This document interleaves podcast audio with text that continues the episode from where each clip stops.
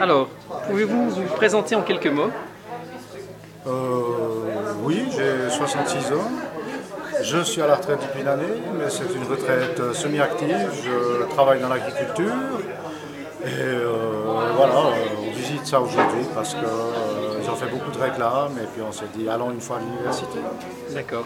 Quel âge aviez-vous en 1968 et que faisiez-vous à l'époque?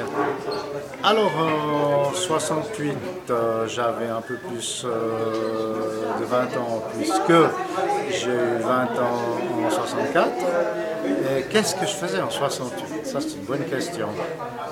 Je travaillais dans une boîte internationale qui faisait euh, de l'import et de l'export de- d'embrayage électrique et de freins. D'accord, merci. Où viviez-vous et avec qui?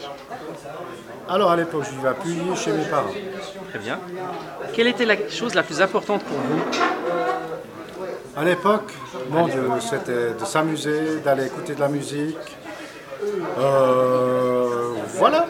Ah, et chose importante, j'avais rencontré euh, ma future femme et ça, c'était la chose la plus importante, à part de ce que je viens de dire avant. Merci beaucoup. Comment avez-vous appris ce qui se passait à Paris en mai 68 Oh là là, euh, et par la télévision, et par la radio. euh, à l'époque, on écoutait encore Europe 1, alors on était au courant. Avez-vous eu connaissance d'événements similaires en Suisse? Oui, principalement à Lausanne. Quel était votre sentiment par rapport à ces événements? Bon.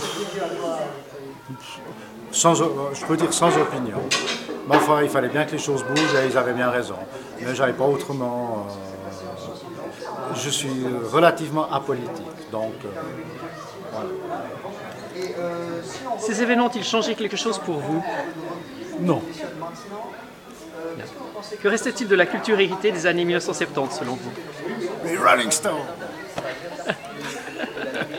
Be- Beaucoup de choses. euh, la culture en général, euh, la musique, parce que j'aime bien la musique, euh, la photo, et puis le reste, je ne saurais pas trop que dire.